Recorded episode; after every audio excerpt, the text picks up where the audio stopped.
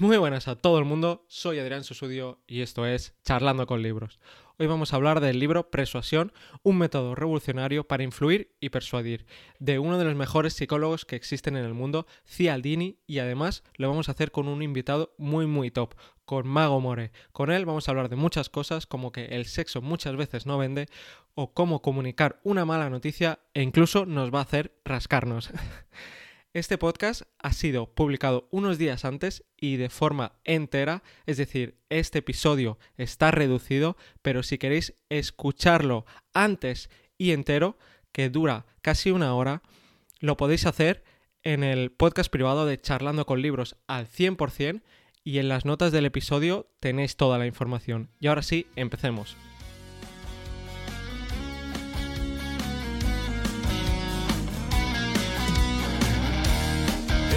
Algún lugar de un gran país. Hola, ¿qué tal? Adrián, encantado de estar aquí. La verdad es que me gusta mucho la idea de charlando con libros, o sea que fantástico que me hayas invitado. Bueno, ese es un enorme placer, honor que, estés aquí, pero ¿qué te pareció el libro de persuasión de, Cialdini? Pues mira, en general te diré que, que me ha gustado, pero me gustó más persuasión.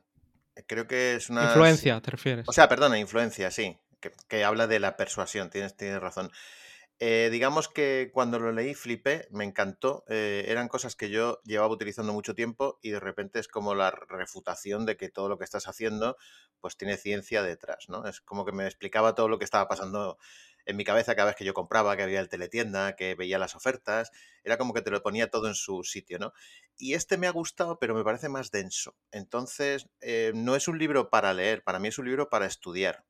En cualquier caso, decir que Cialdini me parece un tipo absolutamente obligatorio. Creo que si te dedicas al marketing, a la venta, a, la vida en general, tienes que leer a Cialdini, porque en el fondo todos somos consumidores, si no somos vendedores de algo.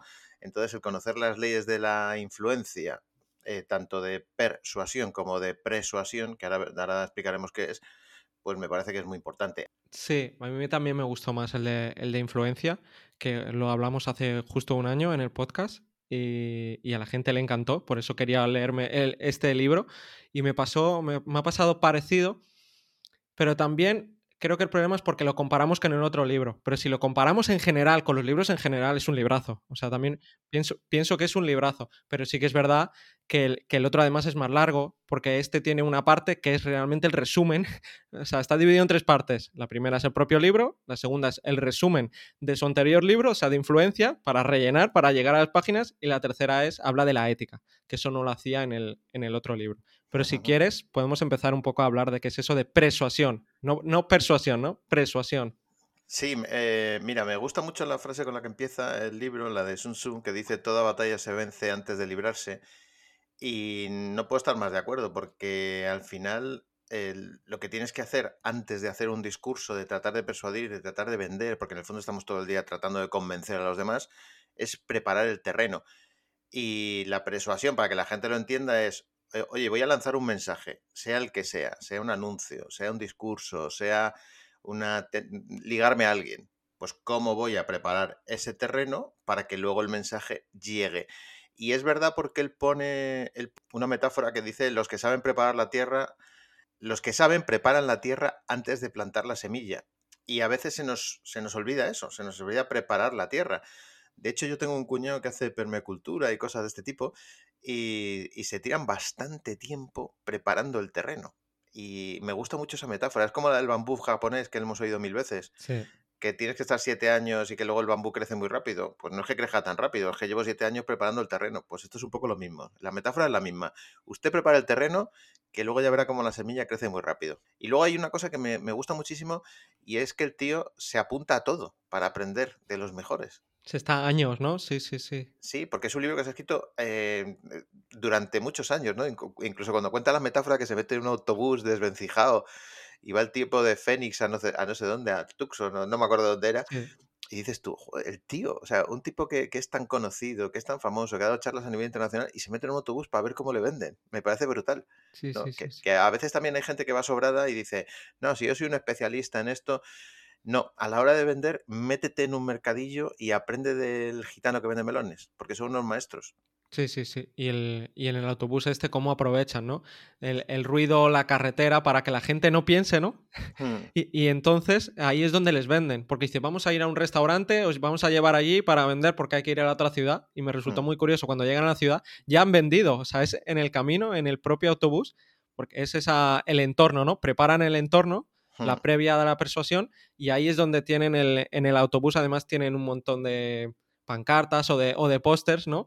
Que todo es el mismo mensaje, lo- o sea, lo, lo tienen súper preparado y digo, mira, como, como eso a lo mejor lo hicieron un día así y vieron que funcionaba y dijeron, aquí tenemos, tenemos una, una Tenemos mina de oro. Sí, sí, sí, es alucinante. Y luego hay una cosa que, pasa un poco de soslayo, que yo en cuanto lo dijo al principio, lo apunté. Yo utilizo mucho eh, la retórica de Aristóteles, creo que la gente no, no la ha leído y no sabe utilizarla. Y él habla muy de soslayo al principio. Aristóteles lo que decía es que para elaborar un buen discurso hace falta ethos, pathos, logos y kairos. Ethos es la autoritas, obviamente es uno de sus principios, la autoridad. Luego está el, el pathos, logos. Pathos es la parte emocional, logos es la parte racional y luego está kairos. Kairos es el momento. Y en realidad había dos dioses griegos, uno era Cronos y otro era Kairos. Cronos es el tiempo cronológico, de ahí viene cronómetro, cronología, eh, todo lo que tiene que ver con crono, ¿no? Y es que el tiempo va inexorablemente segundo a segundo, minuto a minuto, hora a hora, día a día. Pero está Kairos. Kairos es el dios de la oportunidad. Kairos venía por detrás de ti. eh, tú le veías venir y si cuando pasaba a tu lado no le cogías, porque llevaba unas alas en los pies, directamente eh, huía y ya no lo podías coger. Hay muchas metáforas de esto de que un tren no pasa dos veces, de que la ocasión la pintan calva porque Kairos tenía dos pelos, entonces tenías que cogerle de los pelos, en fin. Lo interesante de esto, ¿qué es? Es que en el discurso tienes que saber en qué momento articular ese discurso, en qué momento contarlo, en qué momento tienes que salir. También esto dice el, tema de cuando tienes que hablar un discurso, ¿no? O sea, cuando tienes, o en una reunión, ¿no? Eso, ese consejo a mí me, me gustó mucho. Cuando tienes que, en una reunión, cada persona tiene que hablar, dice, ¿cuándo tienes que hablar? Si quieres convencer a una persona en concreto, no hables ni justo antes que esa persona va a hablar, ni justo después. Porque ahí es cuando, cuando nosotros estamos pensando en el discurso o luego cómo lo hemos hecho, ¿no? No, no tenemos la concentración. Sí, de lo que hablaba eh, Cialdini, lo que hablaba en el libro es del efecto nesting line. Pero es muy curioso porque yo esto lo he vivido mucho cuando yo actuaba en festivales de artistas. Date cuenta que yo vengo de la parte artística, yo era mago y luego he sido cómico y entonces cuando tú vas a un festival hay un montón de gente que actúa.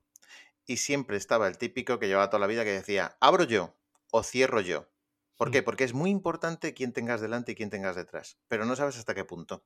De hecho, yo estaba en una obra que se llamaba cincohombres.com, que fue muy conocida, te estoy hablando del año 2001. Yo estaba en autobuses por toda, por, bueno, hicimos gira por toda España. Entonces yo actuaba justo en el tercer lugar. Cuando empezaba el espectáculo, que era Bermúdez, y él estaba brillante, Alexis, que era el segundo, le costaba un montón. Mm. Y como le costaba y bajaba, digamos, en ese pico valle, yo mm, tenía una actuación brillantísima. ¿Qué pasaba? Cuando Bermúdez entraba flojo, Alexis estaba brillantísimo y a mí me costaba mucho. claro. Entonces, claro que es importante. Y yo he tenido en cuenta eso muchísimo cuando yo actuaba en festivales. Porque el simple hecho de saber que el tipo de delante puede estar muy brillante hace que tú tengas que dar el triple de energía. En este caso, lo, a lo que se refiere es que cuando tú vas a actuar o vas a hacer una intervención y no estás muy acostumbrado, pues te pones nervioso y te pierdes el que va adelante y te pierdes el que va detrás. Sí, En una reunión o, o hablar o una exposición o no hace falta llevárselo. Sí. Claro, entonces mi, mi nota final de esto, que sería el consejo que podríamos dar a la gente, es si no tienes nada relevante, lo mejor es hablar antes o después que tu jefe. Exacto. Lo que es mejor es hablar antes porque normalmente el jefe es el que suele cerrar y todo el mundo se queda con esto. Y el también el foco, porque además de eso dice también, no te sientes justo al lado, por ejemplo, de tu jefe si quieres convencerle de algo, no, sino delante y sobre todo en, en un, en un foco que se vea como convincente, ¿no? Porque hablaba de el- cuando le hacían un interrogatorio a la gente, ¿no? Que eso es flipante. De- depende cómo, cómo estuviera, igual que en una, en una serie, ¿no? En CSI, depende cómo te pongan la cámara, ¿no? Si está, por ejemplo, detrás del entrevistador o del policía, pues ya con ese foco ya dices, es culpable, ¿no? Porque depende cómo te han enfocado, si te lo hacen una visión grande, que se ven los dos, ¿no? En, ahí ya no, no dices ya directamente tu cerebro, no tiene el mensaje de esa persona es culpable o, es inocente, depende, depende del el foco también es súper importante. Me ha gustado mucho porque, claro, esto también lo he experimentado yo mucho porque yo llevo grabando en tele, pues fíjate, desde que empecé con Cruz y Raya, te estoy hablando de año noventa y tantos, hasta ahora he grabado mil veces en televisión y además tengo una productora. El capítulo se llama Si es focal, es causal, es decir, donde ponemos foco, ponemos atención. Entonces ayer, por ejemplo, estaba viendo una peli y el típico restaurante japonés que hay una barra que da hacia la calle. Y entonces una pareja tiene su primera cita y el restaurante está petado. Entonces, claro, lo que hacen es que ponen esa mesa donde los dos están mirando a la calle. Y yo pensé, fíjate, me fui al libro, ¿no? Y lo estaba viendo anoche. Y dije, qué mal momento, o sea, qué mala mesa para una primera cita. Porque en una primera cita lo que tú quieres es establecer contacto visual. Está muy bien si comes con un colega o con tu pareja de siempre, porque no pasa nada por mirar a la calle. Pero el foco está en la calle, no está en la pareja que tienes al lado, porque te tienes que girar y tienes que mirarla. Obviamente, a la hora de rodar la peli es mucho más cómodo. Tú pones una cámara fuera del restaurante y los ves a los dos de frente. Pero a la hora de, establecer una cita real es muy, muy complicado. Y, por ejemplo, otra, otro mm, consejo que, os voy a dar a, los que tengáis que hablar en público.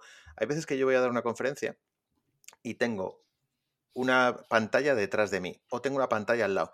Eso está bien porque la gente mira al interlocutor, en este caso soy yo, junto con la pantalla. Estamos en la misma línea de atención. ¿Qué es lo que ocurre cuando yo tengo una pantalla a un lado, otra pantalla al otro y pantallas distribuidas por, por la sala? Pues eso es una mierda. ¿Por qué es una mierda? Pues porque la gente me tiene que mirar a mí y girarse para mirar a la pantalla cuando yo pongo una presentación. Entonces el foco está dividido. Y yo siempre le digo a la gente, a los que organizan convenciones, la línea de mirada entre el interlocutor y la pantalla tiene que ser la misma. Mira, también hay eh, el tema que dice de las noticias no nos dicen cómo pensar, pero sí sobre lo que pensar, ¿no? Es un poco sesgo de disponibilidad, ¿no? Sobre lo que hablar. Entonces, yo ahí me lo llevé a mi terreno, por así decirlo, y hace muchos años, eh, Ronaldo, el, brasileño, eh, lo explicaba que él se lesionó en unas semifinales, pero hmm. fue un día al, entreno, no sé si te acuerdas, todo rapado menos con un triángulo en la cabeza, que, que era horroroso y que muchas madres de hecho le escribían y decían, por tu culpa mi hijo va feísimo y todo, y lo puso de moda. Y él luego lo explicaba, que gracias a eso se fue al entreno en plan de broma, pero vio que todo el mundo hablaba de eso, ya no hablaban de su lesión. Y el foco ya no estaba ahí, hablaban de su pelo y no hablaban de si se había hecho un mal partido y todo esto. Entonces, él se dio cuenta de esto, ¿no? Quitó el, quitó el foco en, en la parte mala y, entonces por eso se dejó el pelo durante un tiempo, porque dice que hablen del pelo y así no se dan cuenta de lo otro. Y la verdad es que hay ejemplos buenísimos en, eh, el libro cuando dice no te compares nunca con, la competencia, sino que haz preguntas sobre, sobre ti mismo. Sí. ¿Qué te ha parecido, pues, eh, mi curso o mi libro? No, no ¿qué, te ¿qué te han parecido estos libros? No, no. Es, Te darán un ratio mucho más alto que si te comparan y depende de la comparación, además. También. Claro. Entonces, eh, aquí, por ejemplo, la gran lección es, si tienes un producto o servicio, que opinen sobre ti, no que opinen sobre ti en comparación con la competencia, porque además tendemos a hacer una cosa, yo siempre digo que cuando tú te comparas con alguien, comparas tus debilidades con sus fortalezas. Tú eres malo en algo y entonces te estás todavía comiendo la cabeza diciendo, ojo, es que fíjate, fíjate, fíjate. Y dices tú, no, no, compara tus fortalezas con sus debilidades, ya verás cómo no sales tan mal parado. Y en esto es exactamente lo que te está contando. Que te puntúen a ti, pero que no te puntúen a ti en relación a los demás, porque entonces vas a salir perdiendo siempre, siempre, siempre. Esa, por ejemplo, esa me ha gustado mucho. Y la que decía yo de la, de la secta, ¿no? El de que le preguntan a la gente, ¿eres infeliz? Ya te están poniendo el foco ahí, ¿no? Cuando ya te, te preguntan, infeliz, ya tú buscas razones, ¿no? Inconscientemente, sin querer, sobre por qué eres infeliz. En vez de preguntarte por qué eres feliz o infeliz, o, o una puntuación, ¿no? O el momento. Dice, por ejemplo, que se liga al doble en un día soleado, ¿no? Y yo digo, y también si es festivo, eso también suma. Dice, se liga al doble si es un día soleado y, hablas con alguien por la calle o, la conoces, dice, se, liga el doble. Sí, sí, absolutamente. Mira, el otro día hizo mi, mi hijo, hizo una, me, contaba esto. Eh, estaba leyendo el horóscopo a, unos, a unas amigas, ¿no? Supongo que tratando de ligar con ellas, entiendo. Y entonces le cambió, le dijo, ¿tú que eres Capricornio? Y le leyó Leo. Y la otra dijo, sí, sí, sí, sí, efectivamente. Y le cambió los horóscopos. ¿Por qué? Porque tú buscas más la confirmación. Sesgo de confirmación. mm. Absolutamente. Entonces, el sesgo de confirmación, si tú te lo llevas a tu terreno, claro, cuando tú vas a vender algo, ¿no? Por ejemplo, eh, imagínate el curso que yo estoy haciendo de productividad. Tú le preguntas a la gente, ¿sientes que está perdiendo el tiempo? Y todo el mundo te dice, claro. ¿Que no te da la vida? Claro. ¿Que no llegas a todo? Claro. Porque en el fondo la gente está confirmando eso. sí. Entonces, esa, por ejemplo, me ha gustado mucho. Y luego tengo puesto aquí, por ejemplo, to pay attention en inglés es prestar atención, sí. pero pay también es pagar. Pagar. El capítulo 3 trata de la, la importancia de la atención, que hay una anécdota de la reina que me parece espectacular. Bueno, pues resulta que estaban en el jubileo de la reina hace un montón de años, entonces todos los periodistas ingleses se afanaban de de- en decir que no era importante, que no era relevante y que la monarquía estaba ya mm, decadente. Bueno, pues se lió la de Dios, todo el mundo vino de toda la Commonwealth, viajaron a Londres, bueno, había una expectación increíble y todo el mundo quería ir a las fiestas de la reina o por lo menos intentar verla en persona, saludarla y demás. Entonces había el típico besamanos con una cola, me recordó la escena de Mr. Bean, y una chica estaba a punto de saludar a la reina. Y en ese momento suena el móvil. Sí. Y la reina le dice, deberías cogerlo, igual es alguien importante. Claro, me, me encanta esta anécdota porque ¿quién va a ser más importante que la reina a una chica que ha ido a ver el jubileo y que por fin ha estado en una fiesta y que por fin está a un segundo de que le salude la reina? Y en ese momento suena el móvil. Bueno, esto lo estoy sufriendo todos los días, cada vez que doy charlas. sí. Últimamente paro la charla y le digo a la gente, digo, perdona, eh, porque es que veo que la gente está con el móvil. Es increíble. No he visto esto nunca en mi vida. Es la primera vez que empiezo a verlo en adultos. Entonces le damos más importancia a la interrupción que a lo que luego estamos haciendo. Entonces yo le cuento a la gente, oye, no llegas, estás estresado, tal, la culpa es tuya. La culpa es tuya. O sea, no, no, no le des más vueltas. Estás más pendiente de las interrupciones y de los pop-ups y de las redes sociales que de lo que tienes que hacer. Pues de qué te quejas. Y también, no sé si te gustó lo de decir un precio como muy loco, ¿no? Eh, antes de, de decir el precio de lo que quieras vender, ¿no? En plan de, de broma, ¿no? Pues quieres vender un piso o quieres vender un curso, lo que sea, ¿no? Y antes de eso, sí, pues no, o sea, hay gente que me ha dicho que, que mi curso es que pagarían un millón de euros por él, ¿no? Como Sí. muy loco. Y, y luego, cuando te dicen el, el- el precio, minutos después o, o lo que sea, sin querer, eh, ya te, te parece más barato. Aunque la- obviamente lo dices de broma, ¿no? Porque es que no puede. Sí, e- eso funciona muy bien porque al final, eh, cuando tú dices el precio loco, no deja de ser un precio ancla. Esto lo Mm, saben muy bien anclaje. mm, los negociadores. Tú, tú tienes el precio ancla y toda tu atención va sobre ese precio. Automáticamente todo lo que se desvíe, pues te parece muchísimo más barato. Por ejemplo, otra cosa que me llama la atención, lo de los banners. La gente se piensa que los banners no est- en- en- están ahí y no les hacemos caso. Los banners están ahí y te están machacando poco a poco, poco a poco, poco a poco, poco a poco, y al final terminas pinchando en el banner. O sea, esto de las cookies y todo esto que nos está pasando de acepta usted las cookies, estamos perdidos con las cookies, con los banners y con todo esto. ¿Sabes? Entonces, me parece que también es una gran... Depende de cómo estén colocados, por eso te digo. Porque Sí. si están siempre ya colocados de, de la misma forma, el cerebro se, se ha visto, se ha demostrado que, que ya no los ves. Que ya haces scroll y ya no los ves.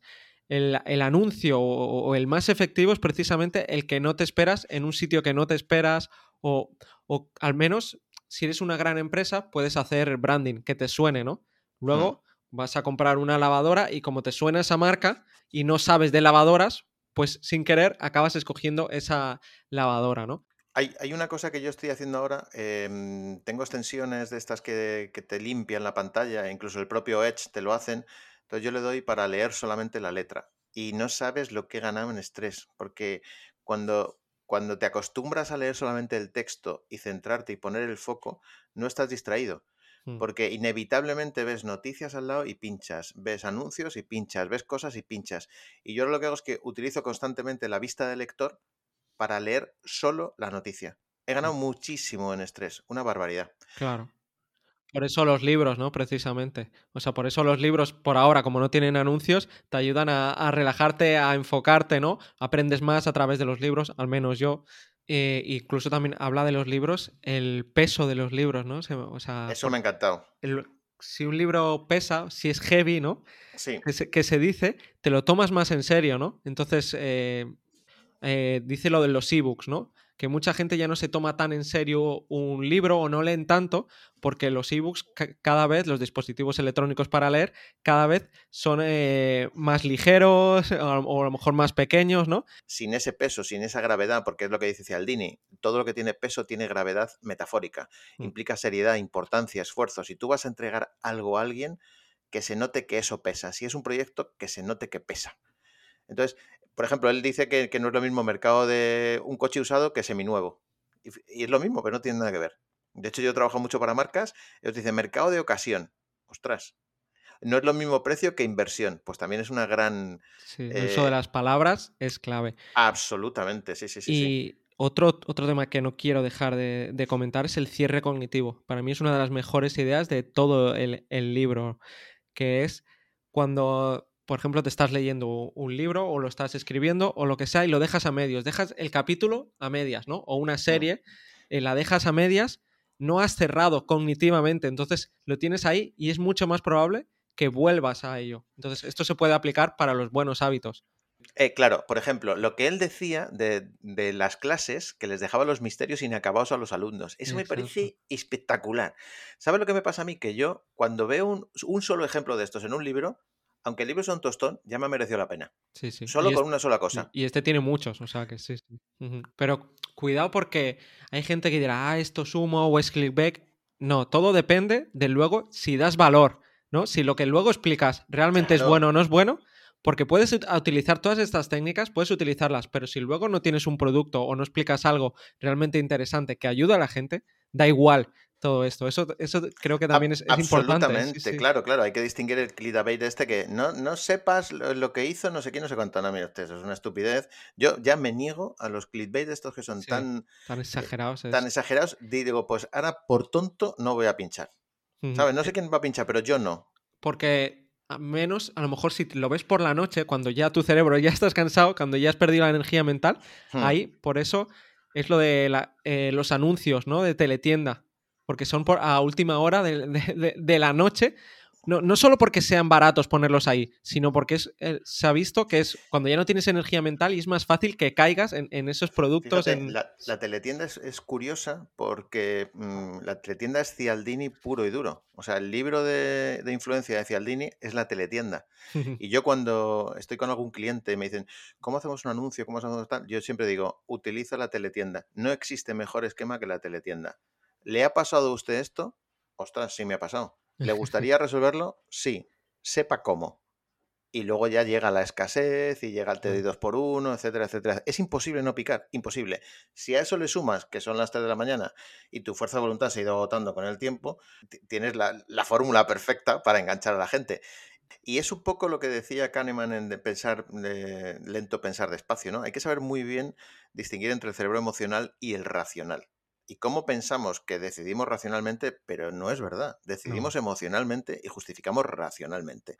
Pero antes de finalizar... Eh, pero no puede ser. Quiero comentar una cosa. Escucha, que no, no, no, nos quedan muchas cosas que hacer, no podemos finalizar aquí. El sexo no siempre vende. Esa, idea, cuidado, ¿sabes? O sea, depende de lo que quieras vender. Sí. ¿no? Ah. Ah, ponía el ejemplo del anuncio de la Coca-Cola, ¿no? Que salía eh, con unas curvas y todo esto, dice, no, dice, no sirve realmente eso, porque no hay relación directa eh, entre, entre esa llamada ¿no? de, eh, primitiva y lo que quieres vender. Dices, por ejemplo, sí que sirve si quieres vender ropa o hmm. perfumes o cosmética. Dice, para esas cosas sí que sirve. Para lo otro se ha, visto que no. Y también otro tema que lo leí y me acordaba de ti especialmente cuando habla de la tos. ¿No? Ah, bueno, sí, sí, claro. Imagínate, eso lo he vivido yo. Tamariz. bueno, lo que dice Cialdini es, cuando alguien se pone a toser, automáticamente se propaga la tos en toda la ópera o en todo el teatro o en donde sea. Pero esto de la tos es muy curioso. Decía Tamariz, el, mago, en, una, él, decía esto mismo, pero con rascarse. ¿no? Entonces él salía y decía, pues fíjate esto rascarse. Entonces el tío se empezaba a rascar y automáticamente te entraban ganas de rascarte. Y si yo hablo ahora mismo de, de rascarse, a ti notas un punto en la espalda, en la oreja, en el pelo y te dan ganas de rascarte. Cambiemos de tema porque ya estoy en ello ya. Efectiva, efectivamente. Sí, y de sí. hecho, ahora mismo lo que, los que nos estáis escuchando en este podcast, os estáis rascando muchos. Y además estáis localizando un punto en la espalda, o en el pelo, o en la barba, en donde sea, que, que os pica. Mira, eh, también hay otro tema que, que me gustaría comentar contigo, que es el de cómo comunicar un, un mal hábito o, o algo malo, ¿no? O cuando le comunicas a alguien que tiene una enfermedad grave, ¿no? Hmm. O que a lo mejor si sigue fumando o si sigue haciendo... Ah, eso me gustó mucho también. Sí, sí, sí. Eso está muy bien. Primero comunicar lo malo y después darle eh, un poco la, la solución la o unos métodos. Si solo Sí. dices lo malo, se quedan enfocados en lo malo, ¿no? Pero Sí. si luego eh, le dices, ay, pues hay estos cursos o hay, eh, se puede hacer de esta forma, de esta otra, se ve que la gente, mucha más gente lo hace porque se enfoca en buscar información, sobre todo, y también puede ser cierre cognitivo, ¿no? En buscar información sobre ese, ese curso. Totalmente. Luego hay más cosas curiosas, por ejemplo, del libro que no quiero que se nos olvide. Una es lo de las rimas. Es decir, si es fácil, es memorable y te ayuda, ¿no? Entonces yo, por ejemplo, utilizo mucho rimas. Cuando tú haces algo con que, que- que rima o en verso, se recuerda muchísimo más. Entonces, por ejemplo, Sari, que la tuviste de invitada, los dos libros de Sari, los dos primeros, los títulos son míos. Porque el primero iba a ser El maravilloso mundo de la microbiota y dije, ni de coña. Y se llamó Es la microbiota idiota. Y el segundo se iba a llamar eh, no sé qué del sistema inmunitario. Entonces yo le dije, no, el sistema inmunitario por fin sale del armario. Hmm. Entonces, eso es memorable, porque si tú ves la microbiota y sus secretos, pues es un libro más. Hmm. Pero de la otra manera es un libro que dices, ostras, esto me suena, lo voy a comprar. Esa es una, esa es una muy buena. Y luego hay otra cosa que cuenta Cialdini, que yo tampoco me había dado cuenta, y es las geografías a la hora de presu- eh, persuasivas, ¿no? Es decir, cuando él está escribiendo en un sitio académico, le sale un texto académico. Cuando él escribe en su casa mirando a la gente, le sale texto dirigido a la gente. Si quieres, eh, cerramos aquí y además queda un siguiente episodio porque vas a volver y Hmm. vamos a hablar de muchas de estas cositas y muchas otras. Así que muchas gracias y, y bueno, hasta Nada, ahora. gracias a ti. Y que bueno, que, la gente, que ahora mismo tú que nos estás escuchando, deja de rascarte, porque justo antes de despedirnos te vas a rascar otra vez y lo sabes. El salpullido al final nos va a salir.